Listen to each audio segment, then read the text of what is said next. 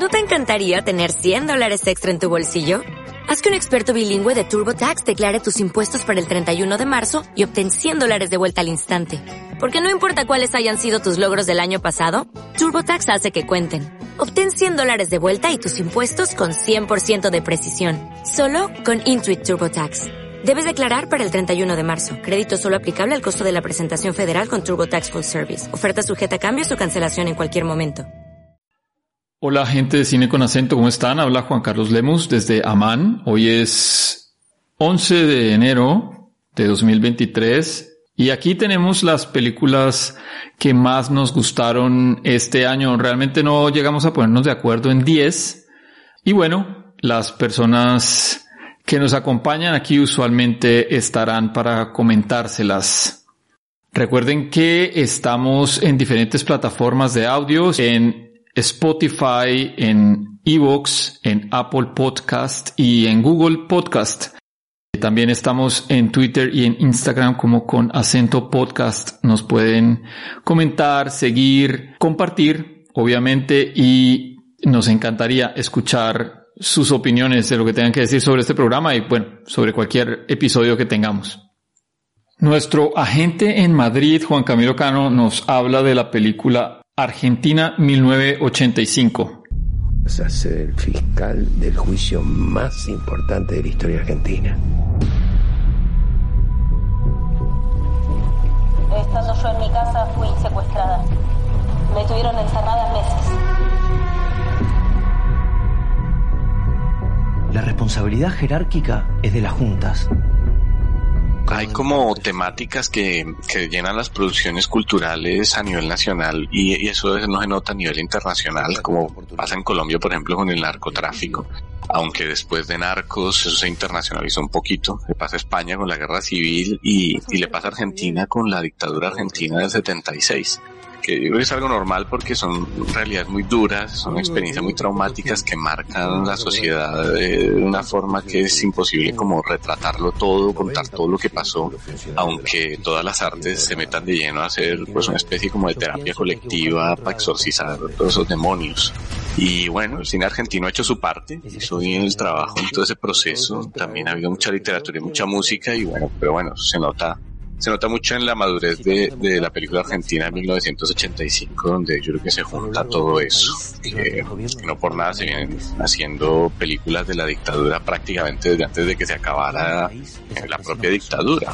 Como no sé, cuenta Luis Puenzo, eh, el director de la historia oficial, que los amenazaron cuando estaban terminando en 1983 de, de grabar esa película, que luego ganaría el, el mejor Oscar a película extranjera, el primero para Argentina con una historia sobre el robo de bebés durante el reinado de terror de la Junta Militar. Una historia contada desde, desde la mirada de una mujer que como mucha gente en esos años prefería no pensar en lo que había pasado y por eso no, no, pues no se daba cuenta de que su hija adoptiva podía ser una de esas bebés robadas. Una historia que es muy compleja, muy compleja, la cuenta Luis Puenzo desde una perspectiva muy personalista y sin embargo yo creo que consigue hablar en una época muy difícil, todo estaba muy reciente, sobre, sobre el terror de eso que había sucedido y que, y que bueno, que seguía pasando en esa época. Y digo esto porque la historia oficial la restrenaron en el 2016 por el 40 aniversario del golpe de Estado y yo creo que eso ayuda a crear pues como un ambiente propicio para volver a hablar de ese genocidio horrible de los militares, de los milicos y que, que da pie a que hoy estemos hablando de, de, de la película de Santiago Mitre. Curiosamente, pues también está nominada al Oscar a Mejor Película Extranjera. Y yo creo que tiene muchas fichas para llevarse el premio. Eh, por, un lado porque es una película bien hecha, que se nota que tiene detrás a, a Victoria Alonso, que es una productora argentina que trabaja para Disney y que, que bueno, es, es, responsable del universo cinematográfico de Marvel. Y también tiene a, a Alex Kuchevasti, que produjo El secreto de sus ojos, que también se ganó un Oscar pues a Argentina 1985 se nota que le han metido un buen presupuesto. Se ve, se ve cómo recrearon Buenos Aires en los años 80, que, tiene, que se ve de todos, los colectivos, los teléfonos, el vestuario de época, los carros, el diseño interior de las casas, los juzgados. Tiene una, tiene una iluminación muy bonita, tiene unos colores que, le dan ahí como una autenticidad a la fotografía. Es, es, es, eso ayuda a que uno se meta en ese viaje en el tiempo que necesita esa historia, pues que está contada en un pasado del que, no sé, yo me acuerdo, muchos nos acordamos todavía. Y cuando Santiago Mitre nos ha metido en esa Argentina de 1985, pues nos suelta Ricardo Darín haciendo de, Julio César Estracera, fiscal, pues muy funcionario, desconfiado de los militares, padre de familia, con su mujer, nos muestra a la hija adolescente, a su hijo pequeño, y nos meten en una intimidad familiar y personal que, que va a marcar el tono de la película. Así se, se va desarrollando a, a, la historia cuando a Estracera le meten ese chicharrón, ese marrón, como decimos en España, de tener que enjuiciar a la Junta Militar en medio de un ambiente político muy delicado, el gobierno democrático de Alfonsín muy endeble y el poder facho ahí de los militares, los curas, los ricos todavía muy vivo y que aparte de lo difícil de enjuiciar a esa gente, el tema es que tiene un tiempo límite y ahí es donde yo creo que la película acierta mucho porque le da importancia a los pibes, a ese grupo de gente joven que, que ayudó a a conseguir toda la información necesaria para procesar a la Junta Militar, que reunió la documentación y a los testigos que luego serían claves para el proceso. Otra cosa en lo que la película acierta bastante es que cuenta, cuenta una historia muy cruda de una muy buena forma. A mí, a mí, a mucha gente de mi generación, yo creo que nos marcó La Noche de los Lápices, esa película del 86 de Héctor Olivera, donde se recrean los secuestros y torturas a un grupo de estudiantes de izquierdas que es horrible, es durísima y, y que muestra de forma muy real y, y, y de cómo los encierran, los degradan, los torturan, los matan y uno está ahí con ellos sufriendo, sabiendo además que eso pasó de verdad y que, solo uno sobrevivió para contar la historia. Pero para la película de Argentina 1985 no le hace falta eso. Cuando llegan las escenas del juicio y uno ve a los jueces, al fiscal, a las madres de la Plaza de Mayo, a los generales, a los almirantes, a todos los genocidas ahí tan tranquilos y empiezan los testimonios de las víctimas. Ahí es donde se gana la película Los Laureles. Son momentos muy intensos. Uno de los vídeos originales y las fotos que se tomaron el trabajo de reconstruir y resumir un montón de días y de horas que duró el juicio y la junta militar. Y uno ve que, sabe que, que, que es auténtico eso, tiene una importancia histórica porque nunca se había visto un juicio civil a crímenes de ese tipo cometidos por militares en dictadura y eso pues es un ejemplo para el mundo.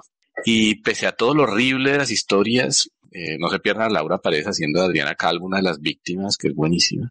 A entrar profundamente en un abismo de, de, lo peor del ser humano contado por la gente que, que sobrevivió, la película consigue dar un punto muy cotidiano, muy humano a toda la historia. Y ahí es donde se nota la habilidad de Santiago Mitre, no solo como director, sino también como guionista para nostal los nostálgicos voy a añadir que da mucho gusto escuchar en algunos momentos de la película canciones de, los abuelos de la nada, de Sui Generis, de Charlie García. Lo cierto es que es una realidad que pasó también en Chile, en Brasil en muchos otros países de América Latina, donde todavía quedan muchos genocidios de la derecha, de los militares. Y yo creo que por eso Argentina 1985 viene muy bien. Conviene recordar todo lo que pasó hoy en pleno auge de las ultraderechas en el mundo, como recordatorio de lo horrible que es darle poder a esa ideología xenófoba y asesina. En Córdoba, Argentina, nuestra compañera y amiga Sofía Ferrero Cárrega nos regala su opinión sobre EO y por qué es importante en el 2022 o por qué nos gustó. Bueno, a mí EO me gustó mucho, cosa que no importa porque sabemos que el gusto personal es absolutamente subjetivo y no, y no es una categoría estética, pero lo, me atrevo a decirlo en primer lugar porque mmm, no me está pasando mucho con películas de los últimos años, me está costando conectar, conectar con lo que cuentan, conectar con cómo lo cuentan. Bueno, con ello no me pasó, con ello.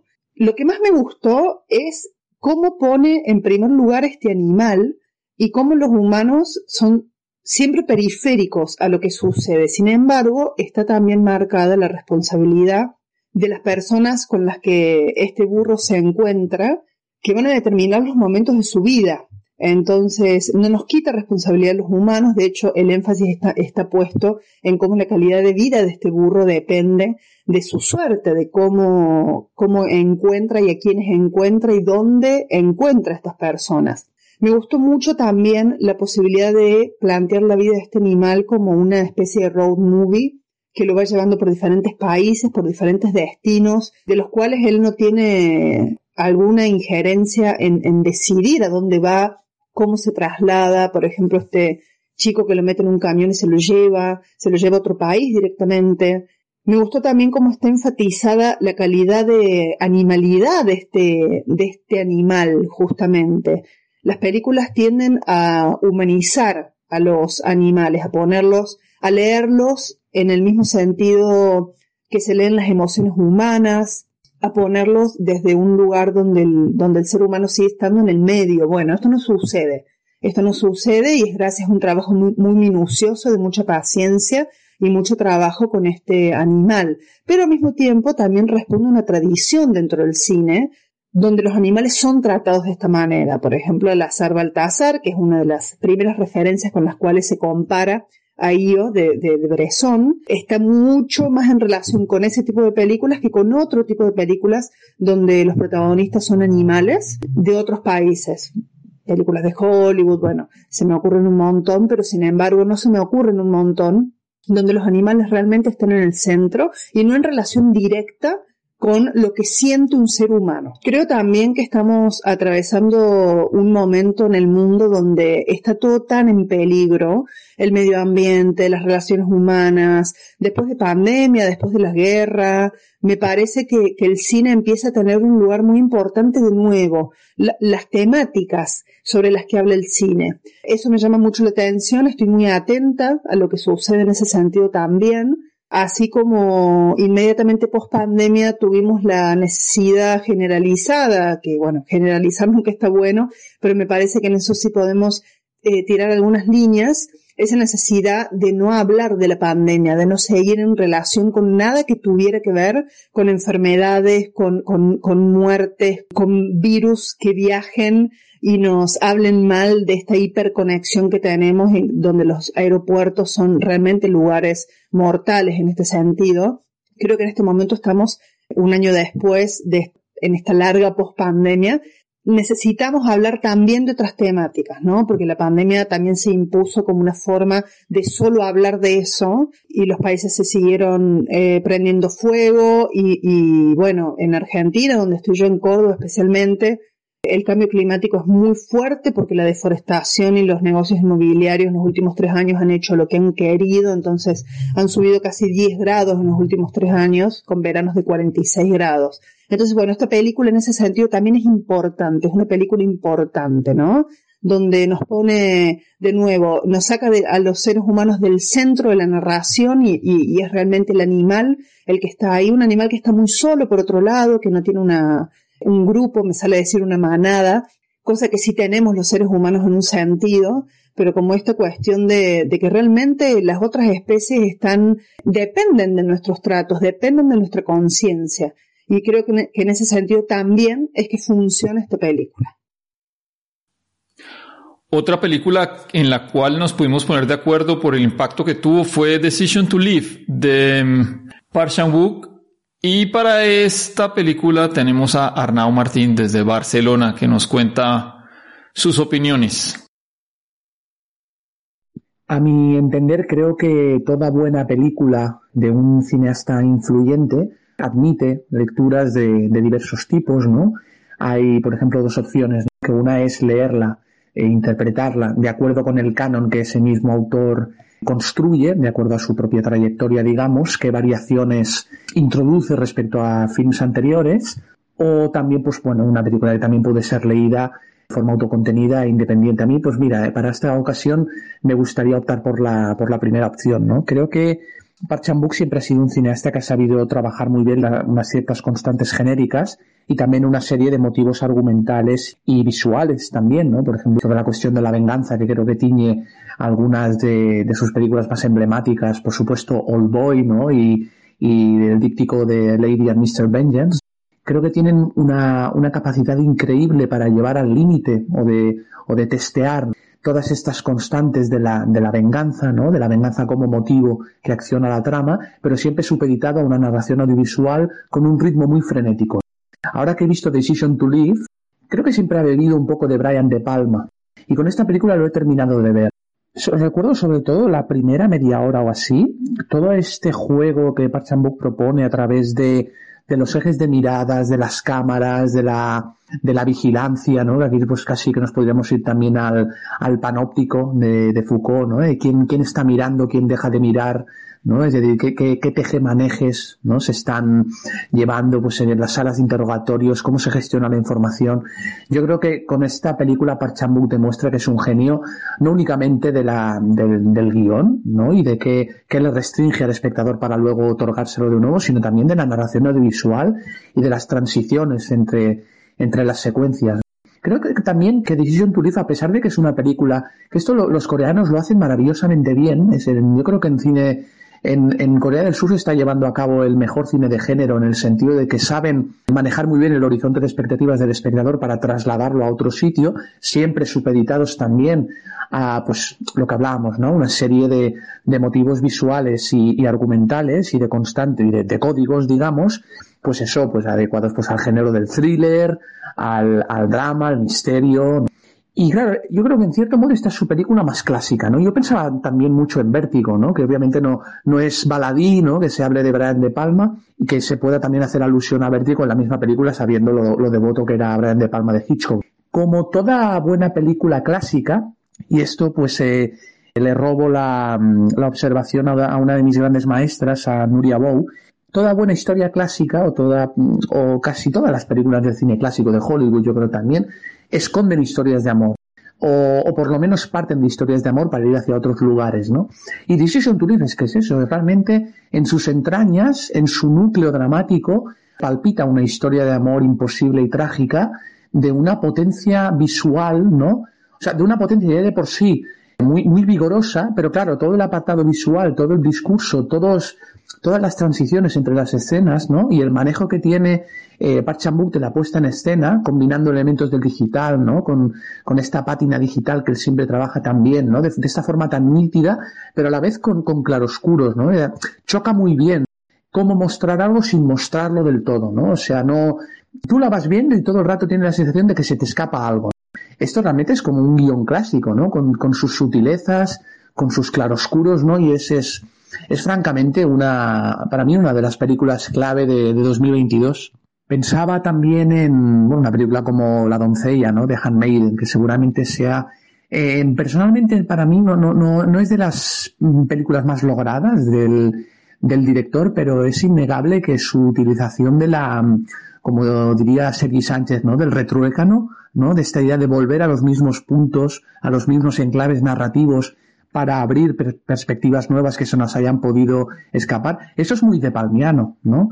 Y, sin embargo, creo que en esta película logra una cosa menos cohesionada y, y menos tramposa. Yo creo que la doncella tiene algo de, de tramposo, ¿no? De, de, de, forzar un poco la maquinaria a interrumpir la acción en un punto y volver necesariamente atrás para aclarar una, o sea, creo que la doncella está articulada un poco en, en compartimentos estancos, cuando Decision to Live para mí fluyó todo, ¿no? En actos claramente delimitados también, pero creo que tiene un mejor sentido de la, de la cohesión interna, ¿no? Don Miguel Angulo, desde Morelia, México, se encargó expresar sus ideas sobre Crímenes of the Future del glorioso David Cronenberg que volvió en el 2022 también. Crímenes del Futuro es una obra que armoniza con el contexto de su tiempo, así como con la trayectoria de su autor. Cronenberg es un voyeurista de la carne y un incitador de los límites, pero también es un filósofo de la tecnología y de las posibilidades del mundo moderno. En esta cinta observamos un mundo en el que el ser humano está mutando para adaptarse a su entorno, a las nuevas condiciones biológicas, a un ecosistema que cambia por los estragos de un mundo víctima de la tecnificación, pero también pareciera que los cuerpos se transforman en reacción al derrumbe financiero y político de, esta, de este universo. Los cuerpos se vuelven agentes de cambio político. Y es así como vemos un submundo de novedosas y extrañas adicciones, colectivos artísticos que explotan sus mutaciones con fines de espectáculo, cirugías que al exhibirse al público tienen un valor estético, vemos también industrias que lucran con la necesidad de una población incapacitada para digerir alimentos adecuadamente. En medio de este mundo surge la posibilidad de hacer que los medios de subsistencia se vuelvan accesibles a todos, gracias a una mutación que permite básicamente digerir la basura. Pero ciertos intereses económicos se oponen y oprimen a cualquier intento de organización de quienes puedan facilitar la generalización de, esta circunstancia. Eh, otro aspecto interesante es la parte que se centra la película. Vigo Mortensen, un artista que exhibe los nuevos órganos que su cuerpo produce constantemente, que además de hacer las intervenciones quirúrgicas un acto de intimidad erótica, las vuelve un performance que se acompañan de un discurso de carácter más bien contracultural, porque rechaza las mutaciones, haciendo de su cuerpo una especie de vestigio conservador, que escapa a la corriente de la modificación y, de esta condición, digamos, neohumana que ahora impera en este universo, y es entonces que Cronenberg nuevamente nos hace reflexionar sobre las implicaciones de la tecnología. En este caso, el cuerpo como nuevo ente que se fabrica y moderniza a sí mismo, pero ahora afectando al arte y su nobleza, que puede ser usado políticamente, ya sea para replantear relaciones humanas como para respaldar la opresión de una disidencia. Toda esta brillante elaboración no queda exenta de algunos detalles un poco desajustados en el argumento, se acompaña de las imágenes estimulantes que el director sabe utilizar tan bien para excitar y a la vez incomodar, provocar y a la vez fascinar. Se trata de una película esencial en los últimos años que en temática e impacto no puede más que ser sorprendente. Y Liliana Zapata desde la Tacita de Plata, Medellín, Antioquia, nos habla de After Sun.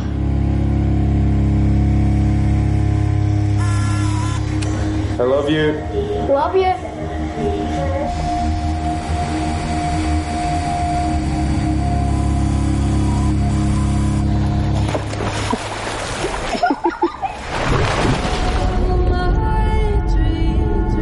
Una de las películas que yo considero una de las mejores del año pasado, de 2022, es una película de la escocesa Charlotte Wells, que adicionalmente es su ópera prima, y es protagonizada por Paul Mescal, muy conocido por una serie que seguramente muchos habrán visto que se llama Normal People, y por Frankie Corio.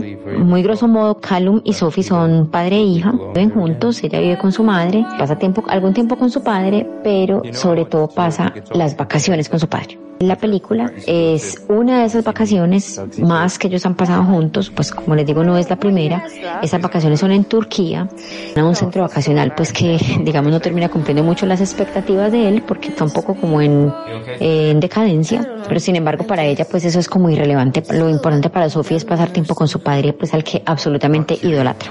Lo que nosotros vemos de la película es como algo así como flashbacks, pero realmente son videos que ella grabó con una cámara casera mientras estaban en el viaje.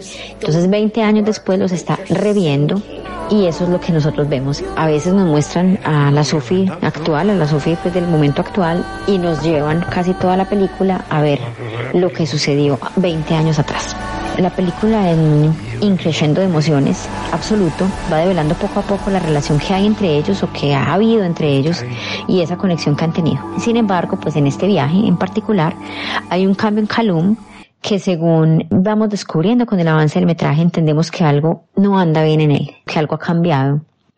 Y aunque él trate, obviamente, que Sophie no lo note, que eso no afecte pues como la, el viaje pues que están haciendo juntos, finalmente pues es complejo, es que ella no lo note porque ella ya no es una niña, ella está pues en un despertar adolescente, es una niña más o menos como de 12 años, entre 12 y 13, y por supuesto lo que para un niño no es tan obvio, para un adolescente ya no es tan sencillo, entonces ella ya empieza a darse cuenta que hay algo que que no, que no anda bien, o sea, algo que pasa, que pues no sabe qué es, pero hay algo que sabe que no, que no está cuadrando como el todo. Y por supuesto, entonces está que ella quiere llamar la atención de los niños, estar, pues interactuar de otra forma, tener cierta distancia, pues como entre ambos, entre Calum y ella.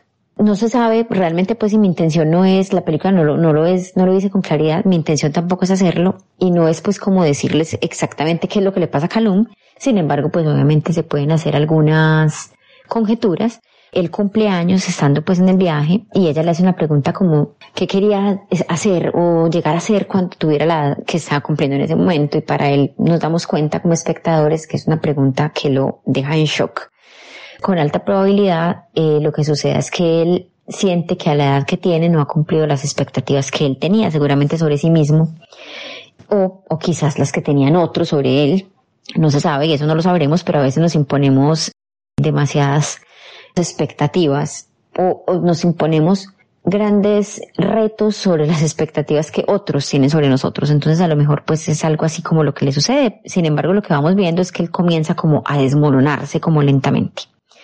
Entonces ella, años después, tratando de reconstruir con lo que grabó con su cámara en ese viaje, trata de entender qué sucedió y buscar como en esos trozos de video o de recuerdos que ya pueden ser quizás recuerdos distorsionados, el ideal de ese padre que ella había creado en su cabeza, a lo mejor generando demasiadas expectativas, de nuevo lo digo, en él, y en su humanidad y en su fragilidad, y que a lo mejor él, que se encuentra a Calum, no las pudo cumplir. Entonces ella está tratando es como de entender qué sucedió como en ese, en esas últimas vacaciones, que entendemos que fueron las últimas que pasaron juntos. Afterson es una de esas películas que comenzamos a ver y pensamos que es una película semejante a muchas otras películas que hemos visto, entre padres e hijos y, y pasando tiempo juntos, pero la directora, muy brillantemente, logra entrarnos en las emociones de esos personajes de ambos y entendemos que lo que vemos es quizás un recuerdo distorsionado o que ha transmutado con los ojos de la nostalgia de Sophie frente a su padre. La película yo la considero un gran acierto en lo que busca reflejar porque sentimos realmente lo que ella siente y lo que él siente. Vamos entendiendo como esa, esa emocionalidad como de ambos y qué es lo que les está sucediendo. Afterson finalmente para mí es una película muy cercana, muy sincera sobre todo, que nos deja un sabor a melancolía, definitivamente, pero también la sensación de que estamos asistiendo, yo puedo atreverme a decir como esperanzados al comienzo de una filmografía que definitivamente creo que recordaremos. Para este resumen de 2022, a mí me tocó hablar de Tar. Bueno, no me tocó, pude escogerlo también.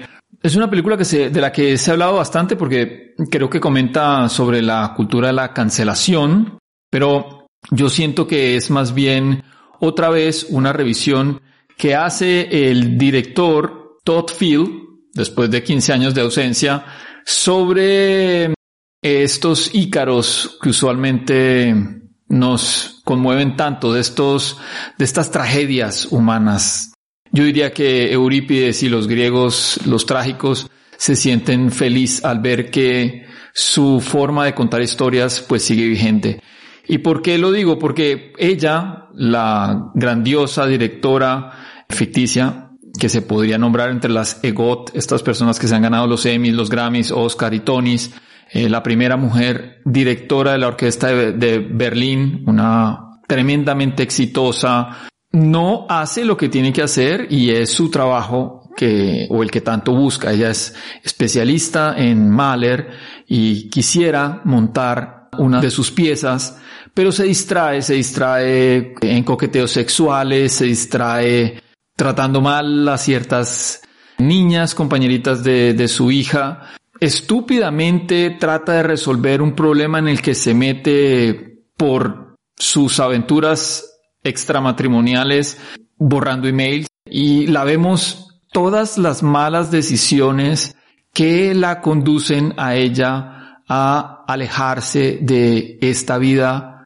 que se nos muestra en un principio tan maravillosa y gloriosa, llena de reconocimientos, entrevistas, tremendísimamente aceptada y alabada, querida de mil formas, o más bien querida profesionalmente porque sus comportamientos humanos son un poco pedantes, casi como una caricatura de estos académicos que usualmente sus conocimientos los han llevado a alejarse un poco de la, de la humanidad. Y claro, la música, al ser tan cercana a los seres humanos, pues tiene estas contradicciones, ¿no? Esta señora, al ser la directora de una tan prestigiosa o la más prestigiosa orquesta filarmónica del mundo, la Orquesta de Berlín, pues se cree, se cree el cuento y, y hace que, no sé si por eso o por otras cuestiones Tal vez uno creería que al ser tan maravillosa en estos campos, lo es también en otros o es igual de inteligente en otros y resulta que no, que es en ciertos aspectos tan estúpida como cualquiera y termina de alguna forma cayendo o para ella, por lo que se muestra desde el principio, cayendo en, en un fango tan alejada de su queridísima Berlín y haciendo otras cuestiones que tal vez ella considera, o muy seguramente que ella considera baja cultura, haciendo música para videojuegos. Entonces creo que lo más importante de la película es precisamente lo que nos muestra el director Field. estas complejidades de cualquier ser humano que en el caso de una estrella, cuando no lo, creo que por eso también vamos a ver los documentales de, o los biopics en los que se hablan, en los que nos tratan de demostrar el lado humano. Aquí está todo, está más que su gloria, Igual, insisto, es un personaje ficticio, más que su gloria está las partes quebradas, está lo que no funciona como ella, como ser humano y también en el aspecto profesional porque empieza a afectarla. Ahí es donde está, diría yo, el más, el más acertado punto que trata Tar, una película que recomiendo para ver, para disfrutar. Diana Ospina, también desde la ciudad de Bogotá, Colombia, nos habla de The Novelist Film, traducido la película de la novelista, es la última película de Hong Sang-soo, este director coreano, que se caracteriza por historias que buscan retratar un mundo cotidiano, un momento como de inflexión, diría yo, de ciertos personajes, pero enmarcado en, un, en algo cotidiano. Un día que parece intrascendente y donde la fuerza y de, de la acción está más que en las acciones mismas, en las reflexiones y en las conversaciones de los personajes. Este es el caso, sin duda alguna, de esta película. En esta historia tenemos a una novelista en plena crisis creativa. Es alguien que ha escrito, sabemos por sus conversaciones, muchos libros y que al inicio de la, de la película pues va a visitar justamente una librería y una librería de alguien que fue amiga de ella en su juventud en Seúl esta librería está a las afueras de Seúl. A mí me parece que esto es como clave en toda la historia porque la acción sucede como fuera del, epicentro, fuera de la, de la ciudad. Es allí donde terminan yéndose estos personajes con los que se va encontrando la novelista. Y son todos personajes que de alguna manera, ya sea que el tiempo ha pasado y esos sueños de juventud y esa manera en que vivían esa juventud de pronto, donde todo parecía posible, más comprometida, más alocada, pues ya pasó y están en una nueva fase. Lo digo porque, por ejemplo, la dueña, la propietaria de la librería, es esta antigua amiga, también escribía, pero también es alguien que dejó de hacerlo.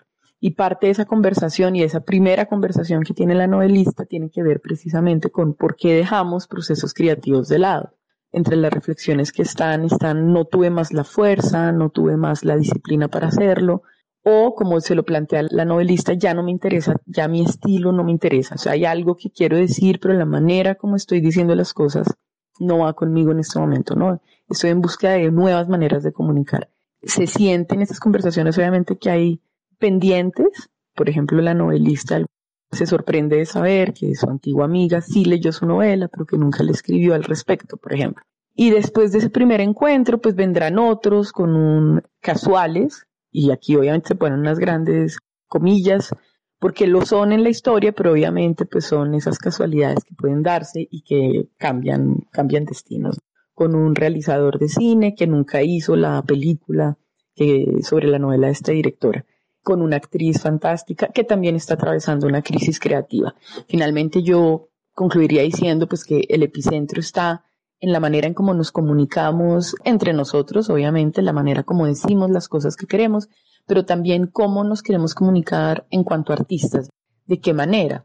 Eh, hay toda una discusión en los diálogos sobre el arte que debe monetizarse o la importancia pues de ganar dinero, de lucrarse y eso equivalente a éxito versus lo importante es pues lo que yo tenga para decir y esas búsquedas creativas o esa sensación de vacío y de no satisfacción por estar en un momento donde no sabemos cómo decir lo que queremos decir.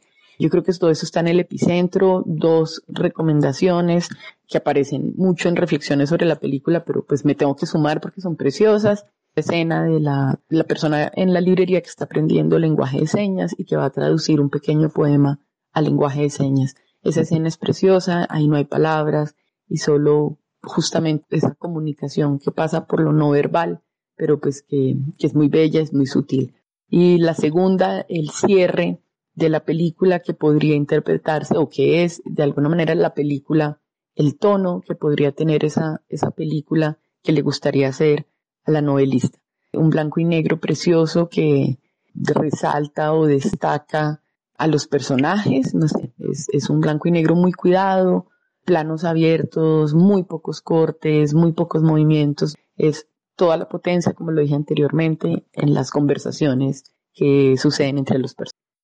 Y entre las películas que no alcanzaron suficientes votos, por ejemplo, Un été comme ça, también Armageddon Time, Marcel de Shelwick Juzon, aparece Los Reyes del Mundo de Laura Mora, la película colombiana que se ganó la Concha de Oro en 2022 y creo como un homenaje y también por ser una película hablada en español, le pedimos o le pedí el favor a Dani que desde Bogotá nos comente sobre ella. Los Reyes del Mundo de Laura Mora es una película que revela quizá una nueva tendencia en el cine colombiano, darles voz a las periferias y ampliar el territorio en el que se inserta la mirada cinematográfica. En este caso, la directora ya no nos habla de una problemática social en Medellín, como en Matar a Jesús, su ópera prima, sino que nos muestra el escape de la urbe de cinco jóvenes vulnerables hacia el campo, en la búsqueda de una tierra prometida que no encuentran en las calles y esquinas de la ciudad.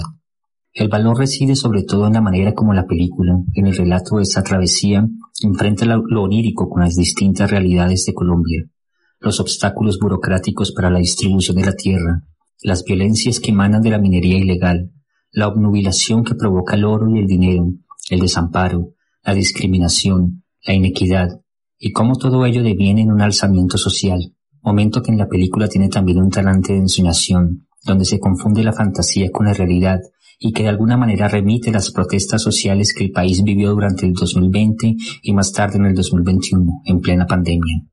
En otras palabras, la película logra comprimir nuestras problemáticas en una historia en la que confluyen las brumas de lo real con las claridades que permiten la inocencia y la esperanza. Debido a su carácter de road movie, Los Reyes del Mundo nos muestra diferentes estadios, puntos de llegada, donde brotan conflictos y obstáculos que tensionan la historia y la vuelven atrayente, pero también personajes secundarios que marcan la transformación de los personajes principales. Tal es el caso del encuentro de los adolescentes con las prostitutas que los acogen durante su travesía, momento de un tono melancólico y de equilibrada belleza, tanto en las imágenes como en las acciones, que realzan en silencio los sentimientos tanto de los jóvenes que encuentran en estas mujeres maduras la añoranza de una madre perdida como de las prostitutas, que materializan en ellos a sus hijos desaparecidos por el conflicto armado. Otra de las realidades latentes del país que deberá la película. Todo esto sin explicaciones, sin palabras, solo con la espontaneidad casi mágica de ese encuentro. Ese momento es un ejemplo además de cómo la película privilegia más el mostrar que contar, permitirle a la imagen ser elocuente en vez de ser explícita con las palabras o los diálogos excesivos. Esto le permite al espectador interpretar, compartir la meta, la confusión y ensoñación de los personajes y cómo ésta se une a la realidad de la que el espectador no es ajeno. Por otro lado, el entorno paisajístico del campo y las montañas del Bajo Cauca antioqueño en la zona andina del país es bien aprovechado por la película. Las brumas, la niebla, la noche, la selva, las montañas, los ríos se vuelven aliados estéticos del periplo de los adolescentes, pero además logran fundirse, sin transición evidente, al carácter onírico de la historia. El desenlace es también un elemento destacado. Nos brinda la crudeza de lo, de lo real, pero al mismo tiempo la sanación que otorga la fantasía. No importa la contundencia de la realidad cuando la película, con imágenes nacidas de la ensoñación presente a lo largo de la historia, brinda un escape, una esperanza, una catarsis completa para el espectador. No solo Los Reyes del Mundo es clara merecedora de la Concha de Oro que obtuvo en la pasada versión del Festival Internacional de Cine de San Sebastián, sino que es, desde mi punto de vista, una de las mejores películas del 2022.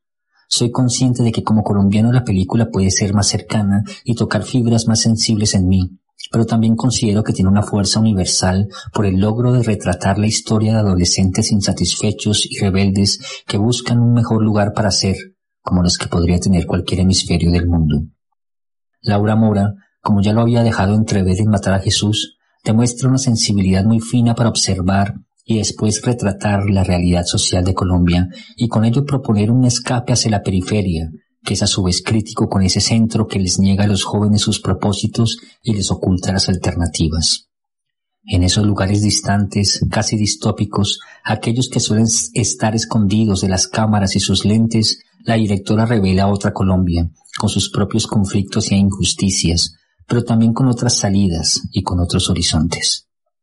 Y la película que más votos sacó este 2022 para nosotros o entre nosotros fue Pacifiction, fue la película que más nos movió las fibras, ganándose cuatro votos de los diez posibles. Entonces, para hablar de ella, Mónica Delgado desde Lima, Perú. Vous êtes conscient que pour le moment ce ne sont que des rumeurs. Moi je n'ai pas la moindre information euh, concrète. Je n'ai aucune certitude. Regardez comme elle est belle notre île. Oh, regarde ça. Oh mon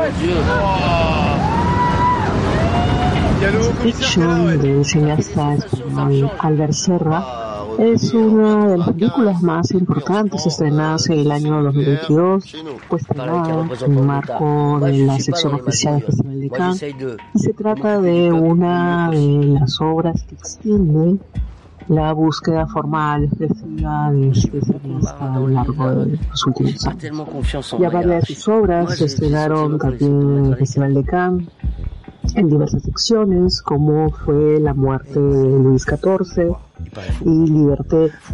Y aunque también Honor de Caballería se estrenó en la Semana de la Crítica, pero en el año 2006. Podemos decir de alguna manera que Serra cineasta que ha estado presente a lo largo de diversas ediciones de este Pero más allá de eso, me quería entrar un poco en lo que es Pacifiction, ¿no? Como dice el nombre, pues juega con, es como un neologismo, que juega con esta fantasía eh, ubicada en una isla del Océano Pacífico. Y que trata, digamos, de la llegada de una suerte diplomático, político, a unas islas en la Polinesia y que va a querer desarrollar una serie de políticas, una serie de intervenciones, no solamente de tipo económico, político, de organización territorial, geopolítica, sino también desde estos imaginarios de, algunas tradiciones, porque la lectura de Serra es como un diplomático político francés llega nuevamente a ese tipo de territorios y formula toda una alegoría, digamos, sobre estas presencias coloniales aún en esos territorios que tienen sus propias identidades, sus propias dinámicas sociales. Pero claro, eh, a Serra no le interesa utilizar los códigos del cine político o del thriller político. Es más, no es una película muy especial en la medida de que está plena de toques oníricos, de, como dijera Serra en una de las entrevistas, que le interesaba que Pacifiction se viera como una película que explora estas rupturas de percepción de tiempo y espacio. Y por ello es que esta obra, que tiene muchos elementos y muchas eh, secuencias, por así decirlo, eh, que van a despertar en el espectador, espectadora, esta sensación de que lo que está viendo no es nada realista. En suma, eh, Pacifiction es una obra, creo yo, una de las que tiene los momentos más hermosos que he podido ver durante el 2022 en una película, que es una, es una secuencia en la playa donde el personaje de este diplomático es llevado a las costas para presenciar cómo un grupo de surfers hacen unas eh, piruetas, no sé cómo se llama exactamente esas eh, prácticas en las olas y es un momento sumamente eh, cinematográfico en la medida es que es cine puro, ¿no? A veces uno no está pensando en la trama o, o qué pasa con el personaje, sino simplemente es una exploración, una exploración totalmente sensible, sensorial. Y creo que el cine de ser está lleno de esos momentos, ¿no? Esas epifanías, de las formas expresivas. Gracias a todos los que llegaron hasta el final de este episodio. Recuerden que estamos en Evox, Spotify, Apple Podcast y Google Podcast y que nos pueden encontrar en Twitter y en Instagram. Por favor, síganos, coméntenos, compártanos. Nos encantaría escuchar de ustedes. Estamos como con acento podcast. Gracias. Feliz año. Chao.